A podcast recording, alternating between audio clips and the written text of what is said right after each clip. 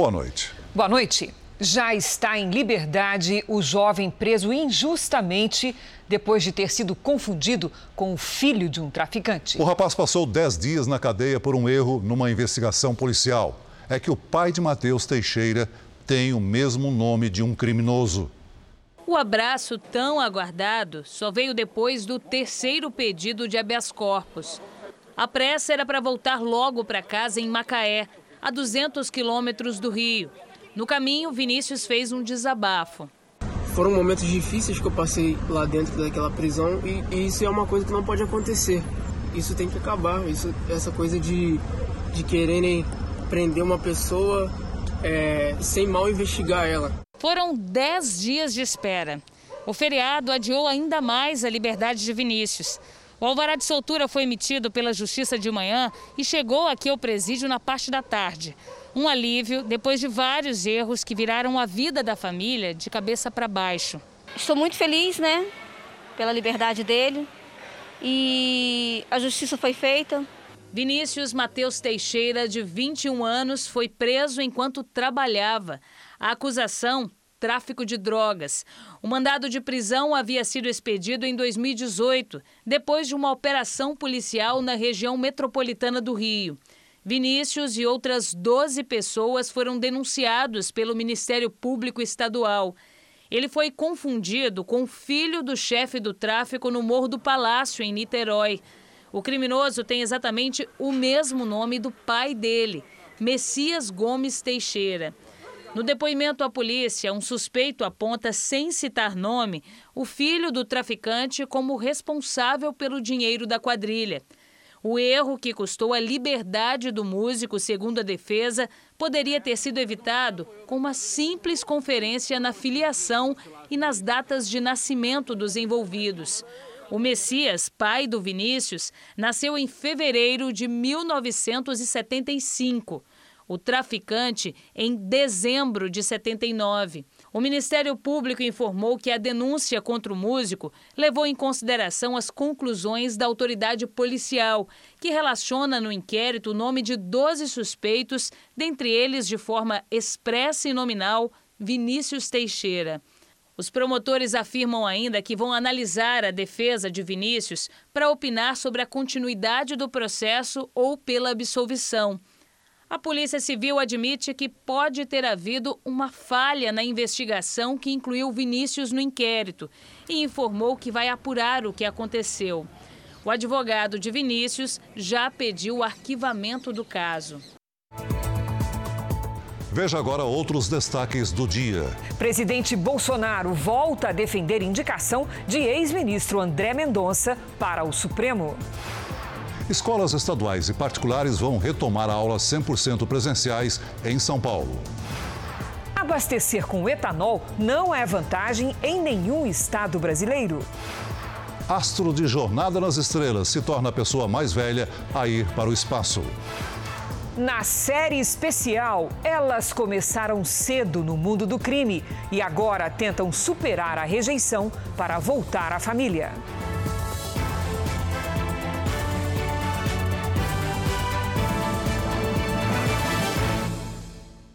Oferecimento: Beats, a conta digital em que você sempre ganha.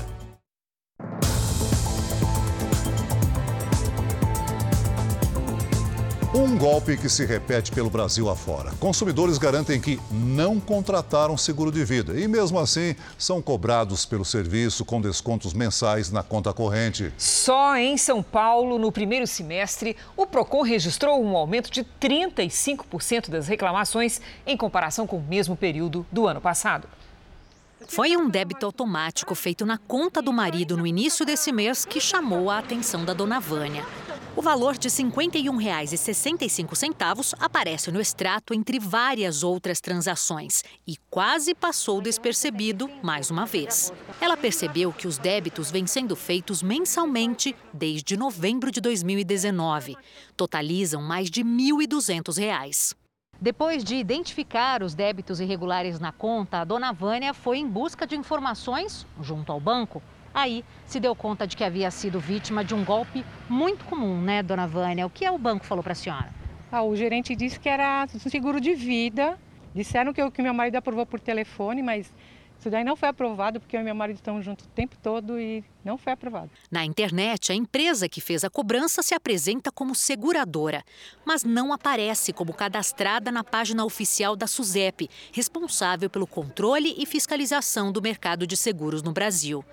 A entidade determina que qualquer contrato de seguro só pode ser realizado mediante proposta preenchida e assinada por quem vai contratar o serviço. Já uma resolução do Banco Central prevê que os débitos em conta só podem ser feitos com autorização do titular. Na realidade, banco, seguradora e corretora de seguros é, agem em conluio é, e são solidariamente responsáveis é, na ocorrência desse golpe. A empresa reúne diversas reclamações por cobranças indevidas. Procurada pela reportagem, afirmou em nota que atua no mercado de seguros há 30 anos e segue todas as normas. Também diz que o contrato com o marido da dona Vânia foi feito por telefone e já teria sido cancelado. Ah, Para mim é um seguro de vida fantasma, porque não tem documento, não tem nada que prove. Se meu marido morresse, eu não quero saber nada disso. Quem for vítima de cobranças não autorizadas em conta bancária deve registrar denúncia ou reclamação no site do Procon. A página consumidor.com do governo federal também é um canal para solução de conflitos entre empresas e consumidores. Esta especialista orienta ainda a via judicial para que a pessoa lesada consiga reaver o dinheiro. Todo valor indevidamente cobrado deve ser restituído em dobro e, se o valor for inferior a 40 salários mínimos, o próprio consumidor pode ir ao juizado de pequenas causas ou juizado especial civil mais próximo da sua residência. Uma festa de rua terminou com seis mortos em Salvador. Homens armados atiraram contra os frequentadores. Conhecido como paredão, o encontro é uma espécie de competição entre carros equipados com aparelhos de som. O vídeo mostra uma multidão ao lado de carros parados, uma festa de rua comum na periferia de Salvador. Ganha quem apresentar o som mais alto. Pouco depois, um corre-corre e uma pessoa caída. Houve um intenso tiroteio no local. Nestas imagens, alguns participantes prestam socorro aos feridos. As marcas dos disparos ainda podem ser vistas no local da festa, região com alto índice de violência. O tiroteio deixou seis mortos. Entre as vítimas, uma adolescente de 16 anos. Outras 12 pessoas ficaram feridas. A mãe do adolescente conta que antes de dormir, pediu ao filho para não sair de casa. Quando acordei, ele já tinha saído, que já foi a notícia chegando que ele está morto. Dois suspeitos feridos estão sob custódia no hospital. O homem que teria começado os disparos, Jailton Sales Santos, é um dos seis mortos. A polícia procura por outros envolvidos e ainda investiga o que levou ao tiroteio. O que mais nos tem de concreto até agora é de que teria havido esse desentendimento entre pessoas do mesmo grupo ali naquela localidade, ali naquele paredão. Agora, se a motivação teria sido por conta de um som alto, teria sido por ciúme, nós ainda não temos como afirmar isso categoricamente.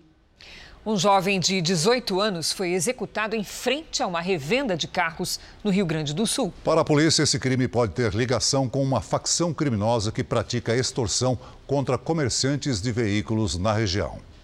As imagens de câmeras de segurança mostram a ação dos criminosos na noite desta terça-feira. Um carro estaciona em frente à revenda de veículos no município de Taquara, no Rio Grande do Sul. Um jovem sai do banco de trás junto com criminosos mascarados. Ele é empurrado e, de costas, obedece às ordens de bater palmas. Nesse momento, acontece a execução. Quando a Brigada Militar chegou ao local, Kevin Alcides, de 18 anos, já estava morto. A Polícia Civil iniciou as investigações e acredita que o crime possa ter relação com um grupo criminoso que ameaça proprietários de revendas de veículos do município.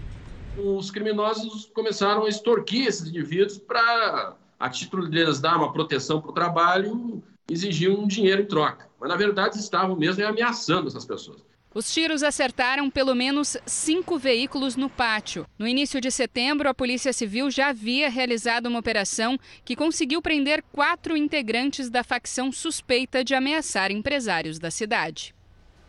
Um enorme passo para a volta à normalidade em São Paulo. A partir da próxima segunda-feira, 18 de outubro, as aulas 100% presenciais voltarão a ser obrigatórias em todo o estado. Esse entra e sai vai ser mais comum. O anúncio do retorno obrigatório foi feito em coletiva no Palácio do Governo.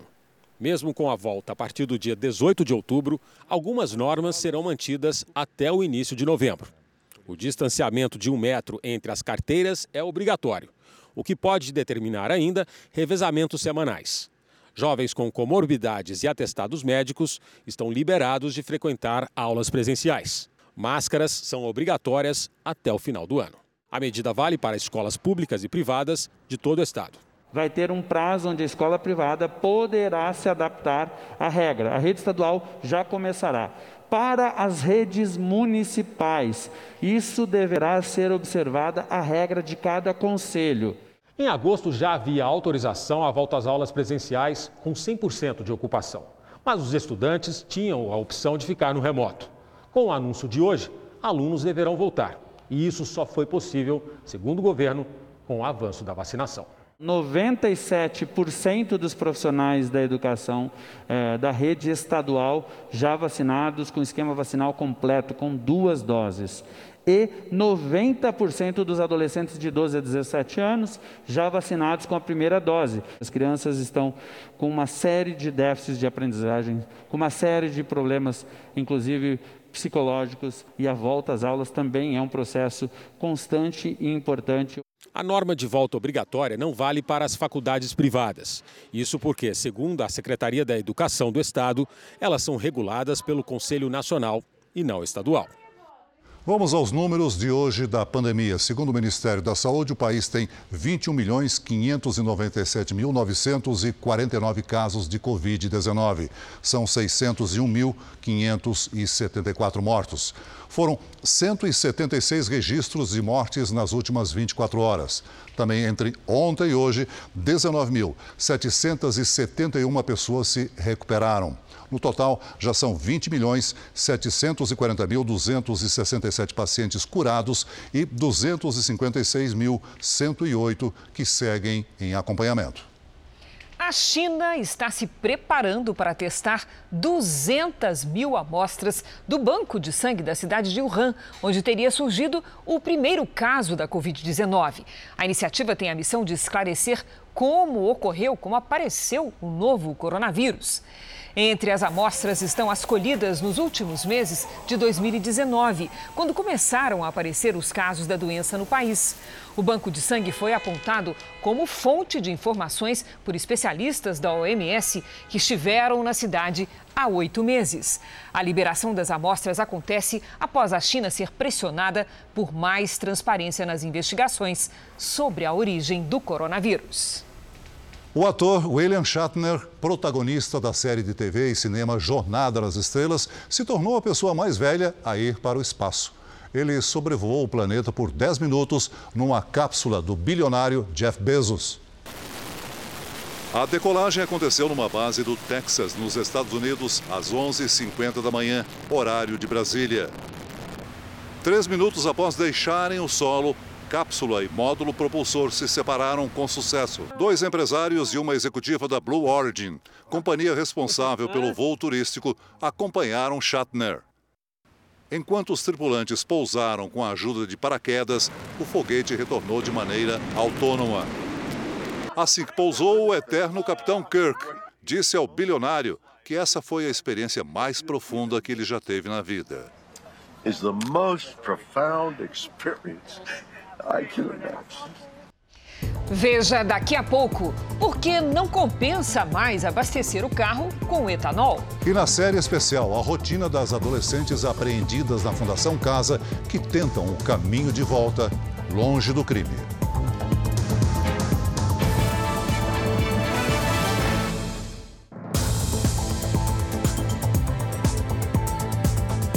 O presidente Jair Bolsonaro voltou a defender a indicação do ex-ministro da Justiça e ex-advogado-geral da União, André Mendonça, para o Supremo Tribunal Federal.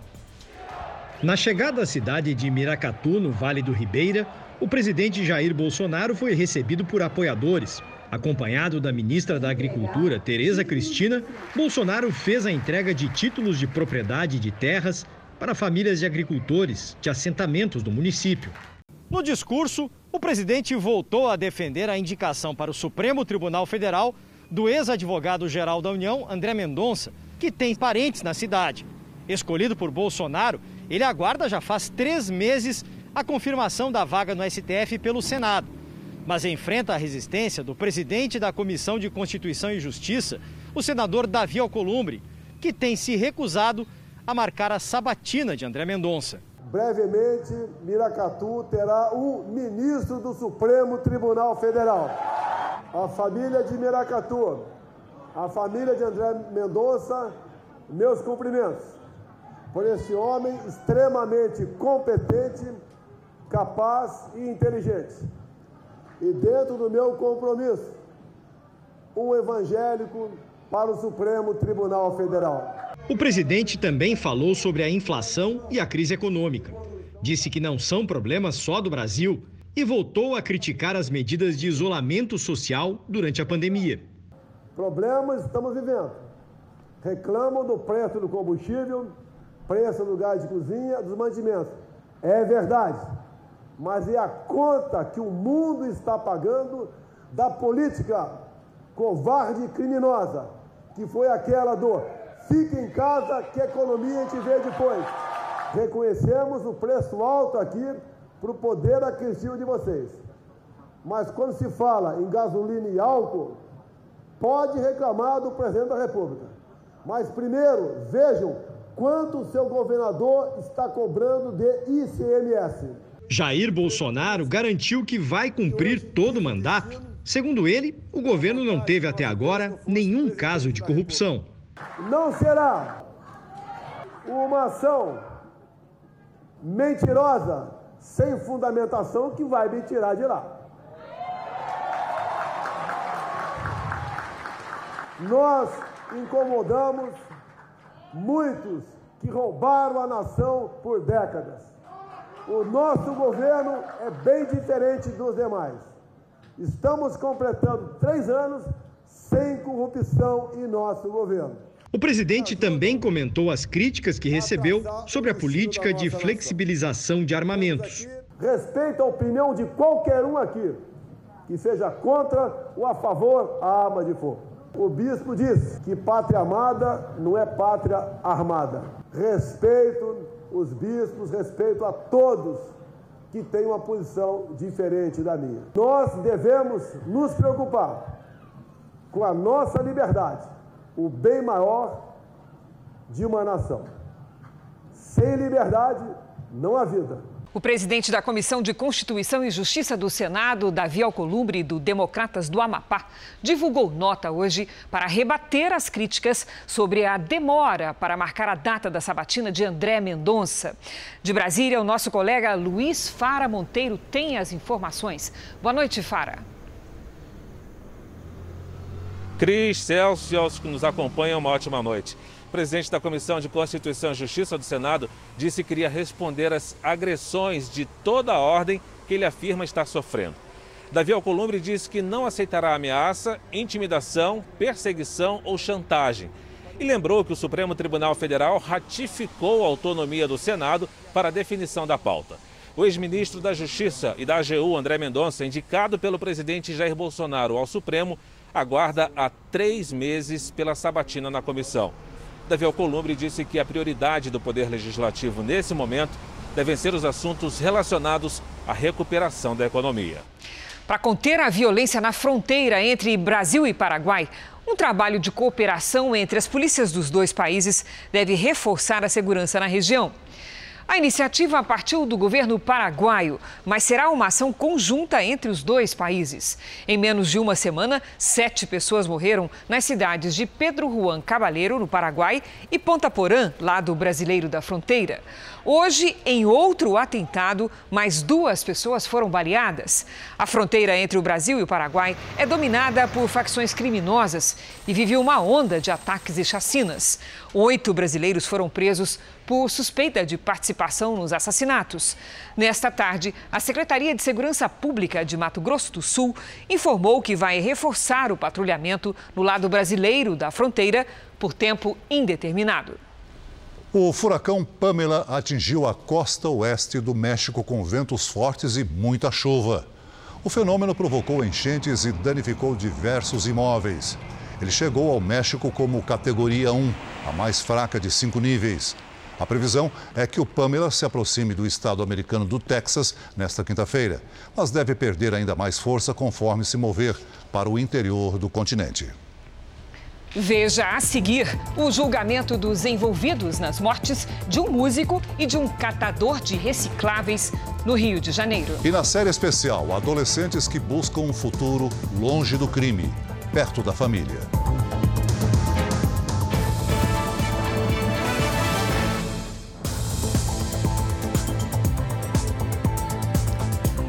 Feriado foi marcado por embriaguez ao volante e pedestres atropelados em cima das calçadas. Um levantamento feito em todo o estado de São Paulo revela que 42% das mortes no trânsito são provocadas por motoristas bêbados. E mais, jovens de 18 a 24 anos de idade representam 20% das vítimas fatais.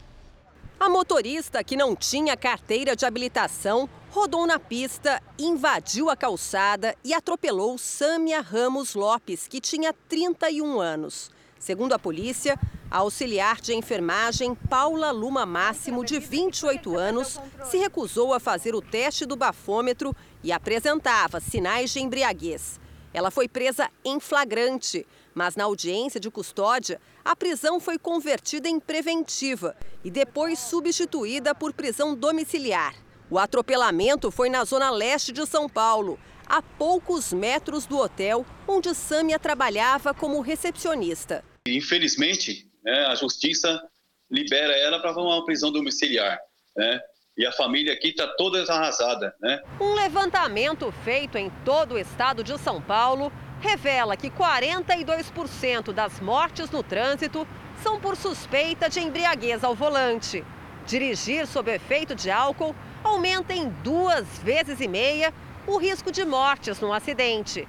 E os jovens entre 18 e 24 anos representam quase 20% das vítimas fatais. Na zona sul de São Paulo, mais um caso de imprudência. A mulher e o filho andam tranquilamente pela calçada, quando de repente um carro se aproxima desgovernado. Em alta velocidade, ele quase atinge um homem com guarda-chuvas, mas acaba acertando em cheio um veículo de entrega. Com o impacto, a caminhonete atinge a mulher e a criança. Ela bate a cabeça e cai. Por outra câmera, dá para ver quando o garoto é atingido e quase vai parar debaixo do automóvel. O condutor ainda tenta dar a marcha ré e fugir, mas foi impedido. Kathleen teve contusões e precisou de atendimento médico. Ela ainda sente muitas dores, mas passa bem. O filho escapou sem ferimentos. O motorista ficou dentro do carro até a chegada da polícia. Ele foi levado até a delegacia e um boletim de ocorrência foi registrado como embriaguez ao volante e lesão corporal culposa. Nasci de novo. A Justiça concedeu liberdade provisória ao motorista envolvido no acidente da Zona Sul de São Paulo. Ele pagou fiança e vai responder em liberdade. Olha, todo mundo tem algum equipamento eletrônico em casa sem uso e que não sabe o que fazer com ele. O Brasil produz por ano 2 milhões de toneladas de lixo eletrônico. E se essa montanha for descartada da forma correta, pode dar lucro e ainda ajudar ao meio ambiente. Aos cinco anos, o Sérgio já recolhia comida e bebida de um lixão para sobreviver na Bahia. Eu pensava que eu estava brincando, mas já estava ajudando meu pai e minha mãe a catar resíduos, né? Para poder se alimentar e poder ter um alimento e tal, mas ali era uma brincadeira, mas era um trabalho também. Hoje ele é um catador digital que acaba de fazer uma coleta de computadores no prédio de uma empresa na zona oeste de São Paulo. Você que consegue ganhar de mil a três mil reais por mês, focando só é, na gestão do resíduo, mas você tem que beneficiar ele, né? Separar plástico, placa de baixa, placa de alta, é, celular. De acordo com as Nações Unidas, o Brasil produz 2 milhões de toneladas de lixo eletrônico por ano, o que inclui pilhas e máquinas industriais. Uma pesquisa divulgada recentemente mostra que 87% dos brasileiros têm algum equipamento sem utilidade em casa e 31% guarda os artefatos há pelo menos um ano. Placas eletrônicas de computador como esta contêm uma pequena quantidade de ouro, prata e terras raras. Mas quem é do ramo diz que o leigo não consegue recuperar os metais e, mesmo que conseguisse, sairia no prejuízo. Aqui no Brasil a gente não tem uma tecnologia ainda desenvolvida em, de larga escala para a gente fazer essa reciclagem. Todo ano, 53 milhões de toneladas de equipamentos são descartadas incorretamente no planeta. No Brasil, uma empresa de seguros aderiu à campanha para que seus 50 mil clientes descartem corretamente o lixo eletrônico. Então, a ideia aqui, o nosso objetivo de longo prazo é começar a conscientizar as pessoas que existem meios, métodos e empresas disponíveis para fazer o descarte correto, né? E evitar que esses materiais pesados desse tipo de lixo é, acabem contaminando aí lençóis freáticos, as águas, enfim. A melhor destinação ao que já não tem uso é dada por gente como o Sérgio, os filhos com quem ele aprendeu a ler e escrever foram criados com o dinheiro da venda do que para os outros é lixo. Hoje que a gente ganha, dá para a gente hoje sustentar nossas famílias, dá para poder financiar uma casa própria, né, um apartamento, um sustento melhor para os nossos filhos, para os nossos netos e para futuras gerações, né, que é mais importante. Deve sair ainda hoje o veredito de 12 militares envolvidos na morte do músico Evaldo Rosa e do catador de latinhas Luciano Macedo, no Rio de Janeiro. Evaldo Rosa e a família seguiam para um chá de bebê quando tiveram o carro atingido por disparos. Os militares o teriam confundido com o automóvel dele com o de um criminoso. Depois de três adiamentos, a família do músico enfim se reuniu para acompanhar o julgamento. É uma mistura de sentimentos muito grande, né? Um alívio também por ter remarcado e estar tá acontecendo hoje, mas ao mesmo tempo muito medo, né? Medo da injustiça, medo da impunidade e medo que não ocorra uma justiça digna. No banco dos réus, os 12 militares do Exército que estavam de plantão em 7 de abril de 2019. A viúva do músico passou mal durante a leitura da denúncia e teve que ser atendida por uma enfermeira. Ela estava ao lado do marido, Evaldo Rosa, dentro do carro, junto com o pai, o filho e uma amiga em Guadalupe, na zona norte do Rio. O grupo seguia para um chá de bebê. Os militares fizeram 257 disparos em direção ao veículo. Evaldo morreu na hora. O sogro e a mulher também saíram feridos. Os tiros ainda atingiram o catador de recicláveis Luciano Macedo, que tentou socorrer as vítimas. Ele morreu dias depois no hospital. O Ministério Público Militar pede a condenação de oito dos doze réus por homicídio e tentativa de homicídio. A defesa alega que a tropa confundiu o carro da família com um veículo que transportava traficantes, que mais cedo tinham atacado os militares. Para a promotoria, ainda que a região onde ocorreram os disparos seja perigosa e dominada pelo tráfico de drogas, nada justifica as mortes. Já o advogado de defesa foi o último a apresentar as alegações finais e exibiu trechos de vídeos dos depoimentos dos militares, sob a alegação de que o grupo enfrentava uma guerra. A expectativa é de que o julgamento termine nas próximas horas. Pessoas que eram para estar ali para nos proteger, né, acabaram matando meu marido. O martelo batendo, eu vou ter um pouquinho de paz. O ministro da Ciência, Marcos Pontes, voltou a dizer que foi surpreendido com o corte de 600 milhões de reais da pasta. A iniciativa, criticada por várias entidades ligadas à ciência, foi tomada pelo Ministério da Economia, comandado por Paulo Guedes. O ministro Marcos Pontes deu explicações na Comissão de Educação da Câmara dos Deputados e reiterou que foi pego de surpresa com um corte no orçamento. Enviei ofício para o é, ministro Paulo Guedes, fiz para a economia, para a GEL, basicamente, para a economia, para a Casa Civil e para a Secretaria de Governo, sobre a necessidade de recomposição imediata desses recursos que foram passados para os outros ministérios, mesmo porque existe um tempo de execução que eu preciso ter para poder utilizar no, tanto pelo CNPq quanto pela FINEP. Nós temos todos os sistemas preparados para isso, mas precisa ser urgente isso aí. Né? Assim como eu também já conversei e já falei também, o presidente ficou de me ajudar com isso, com relação à recomposição disso. O corte, feito com a autorização do Congresso, ocorreu porque a equipe econômica, comandada por Paulo Guedes, remanejou cerca de 600 milhões de reais para outras pastas. O ministro da Economia, Paulo Guedes, também terá que dar explicações, ainda sem data definida, ao plenário da Câmara dos Deputados e ao Senado, sobre a polêmica envolvendo a empresa dele no paraíso fiscal. O presidente da Câmara, deputado Arthur Lira, disse hoje que faz parte das funções do parlamento a convocação e que qualquer ministro está suscetível e tem a obrigação de ir com tranquilidade ao legislativo. Paulo Guedes foi convocado pelos parlamentares depois da revelação de que ele possui uma conta nas Ilhas Virgens Britânicas. A empresa tem 9 milhões e meio de dólares, o equivalente a quase 53 milhões de reais. Os ganhos do ministro com a desvalorização do real no período em que ele comanda a pasta da economia chegam a quase 15 milhões de reais. Paulo Guedes segue nos Estados Unidos. Hoje teve reuniões ligadas à Organização de Cooperação e Desenvolvimento Econômico e também com o Fundo Monetário Internacional. O Ministério Público do Rio de Janeiro denunciou o prefeito Eduardo Paes por improbidade administrativa. Os promotores encontraram irregularidades num contrato da Secretaria Municipal de Saúde. A repórter Paloma Poeta tem os detalhes. Boa noite, Paloma. Oi, Cris, Celso, muito boa noite para vocês, uma boa noite a todos. Esse contrato foi firmado em 2010, ainda durante a primeira gestão de Eduardo Paes como prefeito da cidade. O acordo era para gerir hospitais, maternidades e unidades de saúde. Mas o Ministério Público encontrou problemas, como a falta de prestação de contas e desvio de finalidade, já que houve a compra de equipamentos de informática. A ação pede a devolução de mais de 78 milhões de reais aos cofres públicos.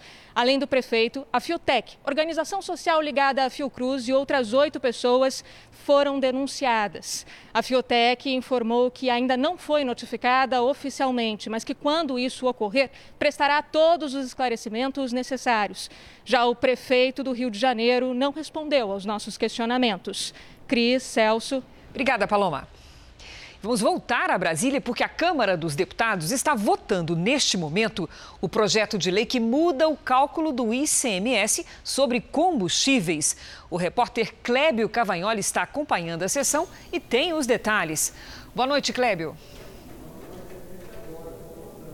Oi, Cris, boa noite a você, ao Celso e a todos. A sessão começou com a leitura de um parecer favorável ao projeto e, nesse momento, os deputados estão votando o tema.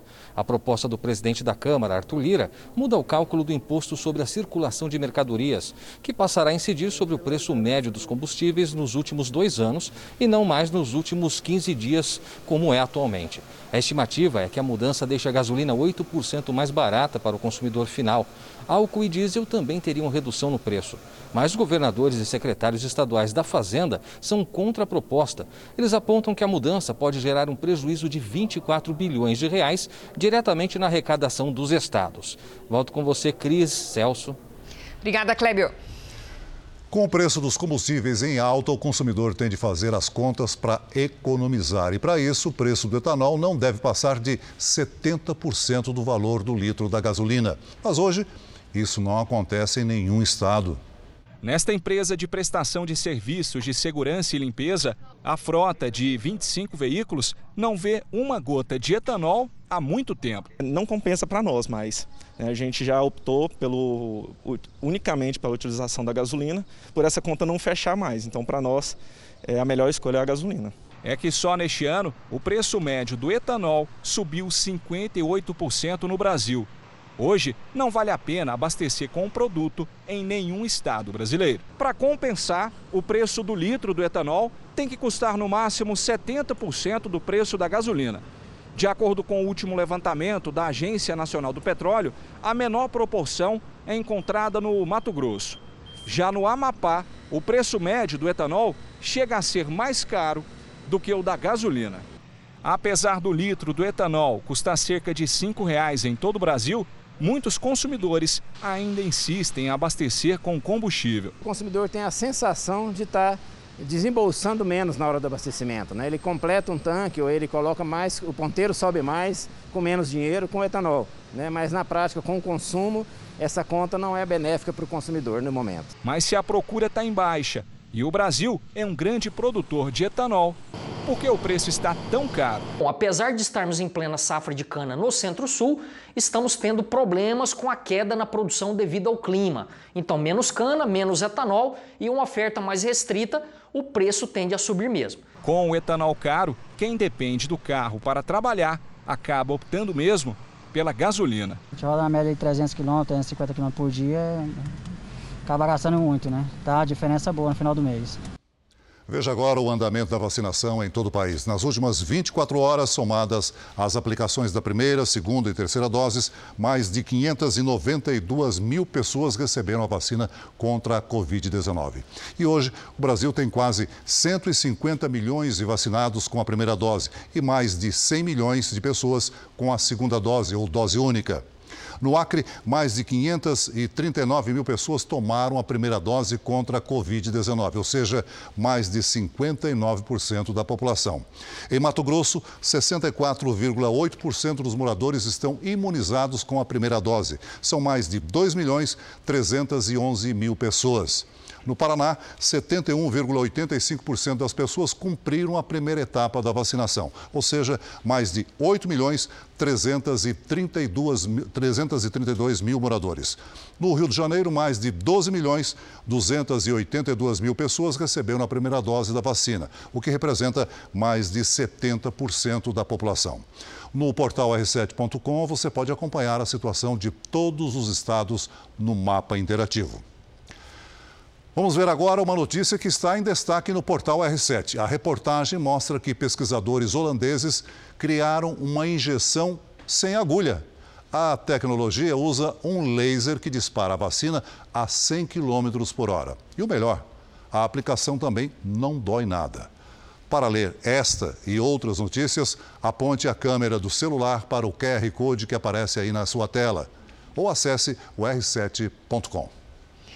As chuvas dos últimos dias aumentaram os níveis dos reservatórios em boa parte do país, mas a situação ainda é crítica. Apesar da melhora, os principais sistemas de armazenamento têm operado em níveis bem abaixo da capacidade.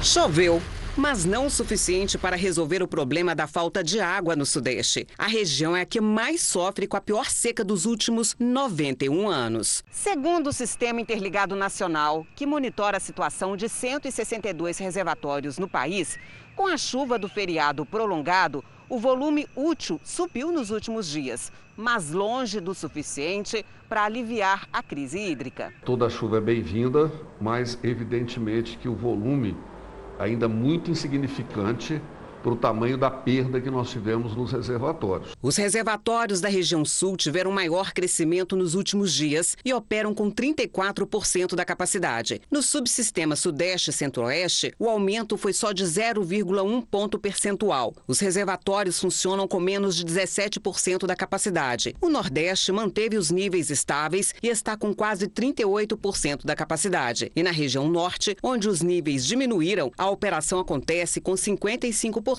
da capacidade. Em Minas Gerais, a boa notícia é que cinco cidades vão deixar de fazer racionamento de água. Mesmo assim, a economia tem que continuar. É importante a gente ressaltar que a população pode contribuir muito né, com o abastecimento regular, né, evitando é, deixar a torneira aberta enquanto está lavando a mão, escovando o dente, né, lavar carros com balde em vez de usar a mangueira. Meteorologistas e especialistas apontam que a chuva constante e frequente ajuda, mas não pode ser a única opção para a geração de energia elétrica. É preciso investir em outras fontes, como energia eólica e solar. E em meio a um ano de crise hídrica, a primavera está fazendo a parte dela. Desde o início da estação, já foram registrados diversos temporais pelo Brasil. Vamos conversar com a Lidiane Sayuri. Boa noite, Lid. Situação melhorando devagar. Como é que vai ficar o tempo nesta quinta-feira? Vamos lá, Cris. Boa noite para você, Celso, para você também que nos acompanha aí de casa. Olha, apesar de isolada, essa chuva já ajuda a agricultura no centro-oeste do país. Há muitas nuvens carregadas no sul, sudeste e centro-oeste. Para reforçar as nuvens, vem aí uma frente fria que avança pelo Uruguai. Atenção, região sul. Temporais com ventania, granizo e trovoadas sobre os três estados. No centro-oeste e no sudeste, a chuva será isolada, mas onde cair pode ser forte. Já entre o norte da Bahia e o Amapá, tempo firme. Em Curitiba, máxima de 23 graus nesta quinta-feira. Em Cuiabá, faz 38. Em Aracaju, 29. E em Manaus e Rio Branco, até 32. Em São Paulo, o calorzinho aumenta. Mínima de 17, máxima de 30 graus, com risco de temporais no fim da tarde. Na sexta-feira, chuva, sol e até 26. No sábado, a temperatura não passa dos 24. Domingo, chuvoso, com máxima de 20 graus. Tempo delivery para o Leonardo da cidade de Mesquita, no Rio de Janeiro, Lid. Opa, vamos para lá, Celso. Leonardo, seguinte, nesta quinta-feira aí na Baixada Fluminense não chove e à tarde faz até 32 graus. Na sexta, mesma temperatura, mas com previsão de pancadas de chuva a partir da tarde. No sábado, dia mais nublado, com chuva a qualquer hora e até 31 graus. E a Ninha quer saber do tempo em Juarez Távora, na Paraíba.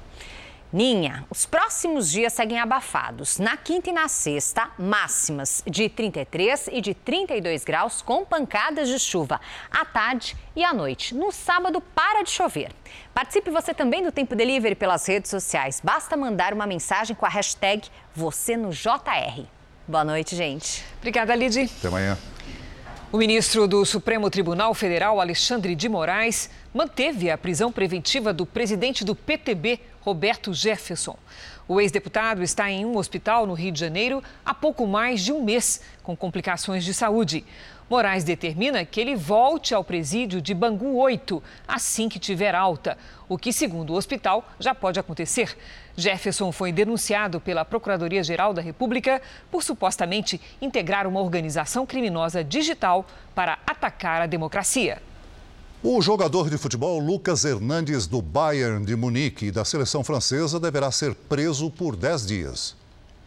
Três dias depois de comemorar a conquista da Liga das Nações pela seleção francesa, o lateral esquerdo está nas páginas policiais. A justiça espanhola considerou Lucas Hernandes culpado por desobedecer a uma ordem de restrição. O caso aconteceu em 2017. Na época, o então jogador do Atlético de Madrid foi condenado a 31 dias de serviço comunitário por agredir a então namorada, agora esposa. Os dois receberam uma ordem judicial que os impedia de ficar juntos por seis meses. Apesar da decisão, pouco tempo depois, o jogador viajou com a namorada para Miami. O tribunal condenou o zagueiro por desobediência. A decisão obriga o jogador a se apresentar ao Tribunal Criminal de Madrid no dia 19 de outubro, na próxima terça-feira. De lá, ele vai para um centro penitenciário, onde pode ficar preso por 10 dias. A defesa vai recorrer, mas apenas depois de Lucas Hernandes se apresentar.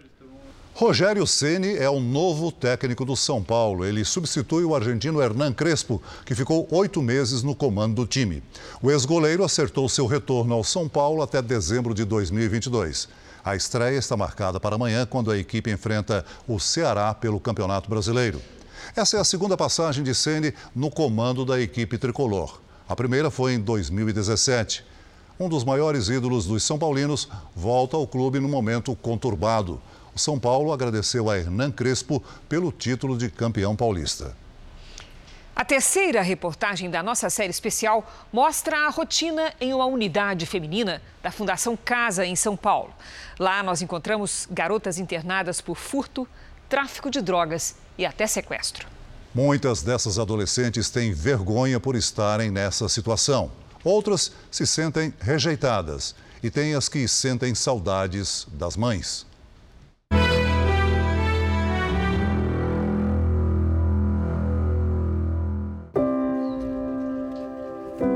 12 anos de idade, franzina, infantil. Desses desenhos aqui, qual que você gosta mais? Da sereia. Por quê? Porque eu acho que ela é a mais bonita. Ao mesmo tempo, a garota era a linha de frente de uma gangue que agia no centro de São Paulo. Eu fazia lá o que tinha que fazer e quando eu conseguia, eu dava o dinheiro para minha mãe. E Nossa. minha mãe não sabia de onde que eu tirava o dinheiro. Fazia o que tinha que fazer, era o que exatamente? Roubar. Roubar o quê? Pedestre, celular. Como é que você fazia isso? Nós chegava na vítima, dava voz. Com arma? Não. Agressão. Quando você fazia isso, qual era a sensação? A adrenalina que dava medo, sabe, de ser presa também. A menina, que vamos chamar de Roberta, fala com naturalidade das dezenas de vezes que furtou e roubou com frieza. Ela já havia sido apreendida outra vez, mas foi liberada. Agora a justiça determinou que ela fosse internada na Fundação Casa, em São Paulo, a antiga FEBEM. Como é que você recebeu a notícia? Ah, eu pensei assim que eu ia ficar muito, muito tempo, muito tempo mesmo longe da minha família. A família de estrutura frágil tem poucos recursos. Como é que foi que você começou a fazer as coisas erradas? Minha mãe, assim, teve um tempo, por causa dessa pandemia, que ela parou de trabalhar e a gente estava precisando de dinheiro. Tá faltando o que na sua casa? Tava faltando tudo. Arroz, feijão. A internação de adolescentes infratoras é bem menos comum. No estado de São Paulo, são apenas 216 meninas e 4.860 rapazes internados. Em média, para cada 22 garotos, tem uma garota na Fundação Casa. Nas unidades femininas, tudo é colorido. Mas as regras também são rígidas. Chegada, todas passam por uma triagem. Stephanie, aos 17 anos, está de volta à internação. Chegou hoje, né, no centro? O nome da sua mãe? É a sua primeira passagem na fundação? Não? É nesse dormitório que as adolescentes são acolhidas logo que chegam na fundação. Todas recebem, além do uniforme, um kit com toalha, roupa íntima, roupa para frio, roupa para calor e são designadas para ficar em um desses colchões. Quando se deparam com essa estrutura, é o momento que cai a ficha. E aí, umas se arrependem, outras se revoltam, mas todas elas expressam uma mistura de sentimentos: o medo pela privação de liberdade e a incerteza sobre o que vai acontecer daqui para frente. Primeira vez que você foi internada na Fundação Casa, você tinha quantos anos? 14. Você se lembra bem?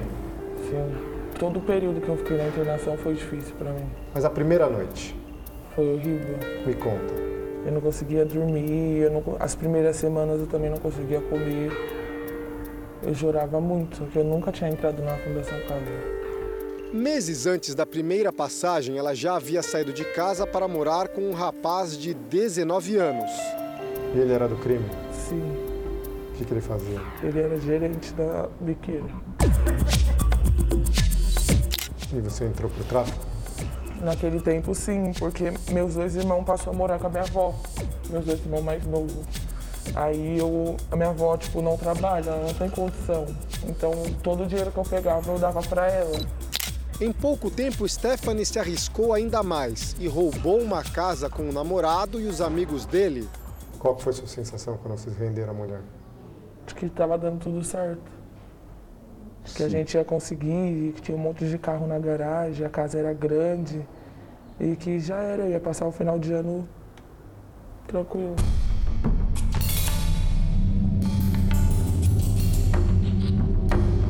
O coração acelerou, sabe?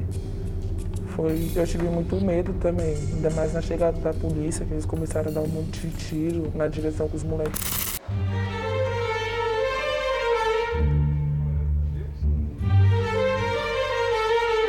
São meninas com histórias diferentes, unidas pelo destino. Maria Eduarda veio de um bairro bem mais rico do que a maioria das internas. Ai, nossa, que você é Pátia, que você é boizinha, que você é patricinha, que você é riquinha. Dinheiro, carinho e oportunidade não a impediram de se envolver no crime. Minha família tinha condições, eu trabalhava, eu estudava. Você precisava de dinheiro? Não. Fez isso por quê? Eu fiz isso pela emoção. Acho que por estar participando de alguma coisa, não que seja certo, não.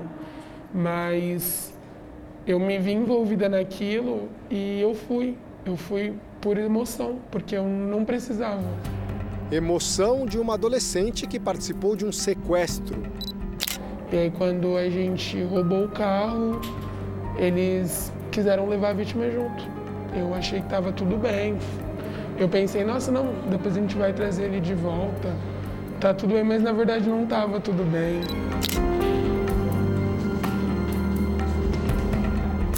a gente chama de transtorno de personalidade antissocial, que felizmente é um transtorno mais é, raro, porém é um transtorno que não tem cura. Infelizmente, é, são adolescentes que às vezes têm uma estrutura familiar muito organizada, eles vivem numa condição socioeconômica bastante favorável, mas mesmo assim acabam tendo essa inclinação para para os atos delitivos. Entre os inúmeros relatos que a gente ouviu durante as gravações, nitidamente o que mais marca as adolescentes é a figura da mãe.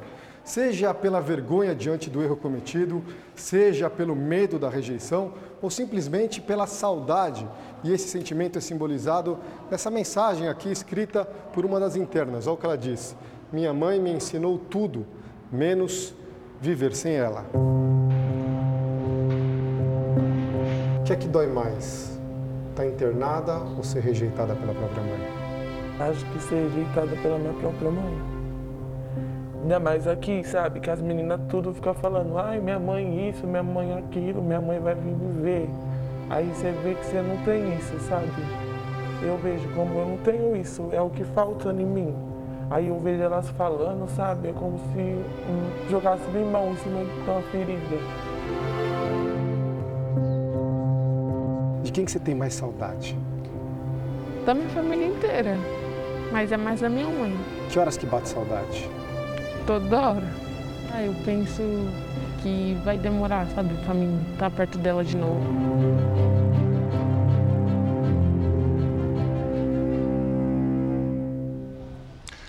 O Jornal da Record termina aqui. A edição de hoje na íntegra e também a nossa versão em podcast estão no Play Plus e em todas as nossas plataformas digitais. E à meia-noite e meia tem mais Jornal da Record. Fique agora com a novela Gênesis.